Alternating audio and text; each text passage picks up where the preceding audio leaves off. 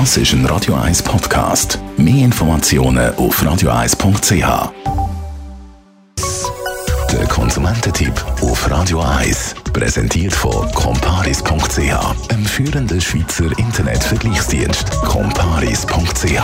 Ja, die Autofahrerinnen und Autofahrer kennen es. Nach dem Eiskratzen Morgen, heute zum Beispiel, was wirklich sehr tiefe Temperaturen hatte, läuft dann innen gerne mal die Scheibe an. Was kann man dagegen machen? Andrea Auer, Mobilitätsexpertin von Comparis. Ja, also bei heutigen Autos ist es ja so, die haben häufig einen Knopf mit einem äh, Frontscheibensymbol. Wenn ich den betätige, dann sollte der Beschlag eigentlich ziemlich schnell weggehen. Wenn das nicht der Fall ist, oder wenn man eben das noch nicht hat, dann Heizung auf die wärmste und die Lüftung auf die höchste Stufe schalten.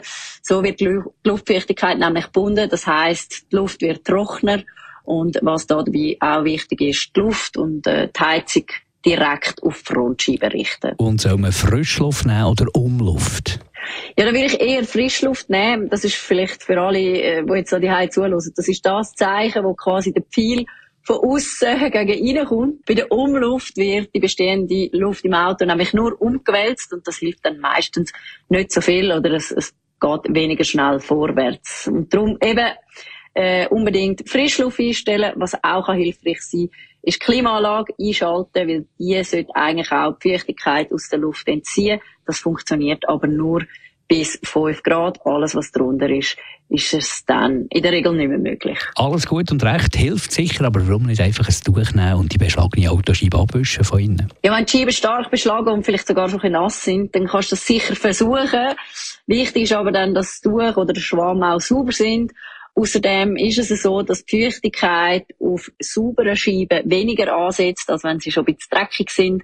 Darum ist es auch wichtig, dass man die Innenscheiben regelmäßig putzt, am besten mit Glasreiniger. So hast du dann möglicherweise auch weniger Ärger mit angelaufenen Scheiben. Danke Andrea Auer, Mobilitätsexpertin von Comparis.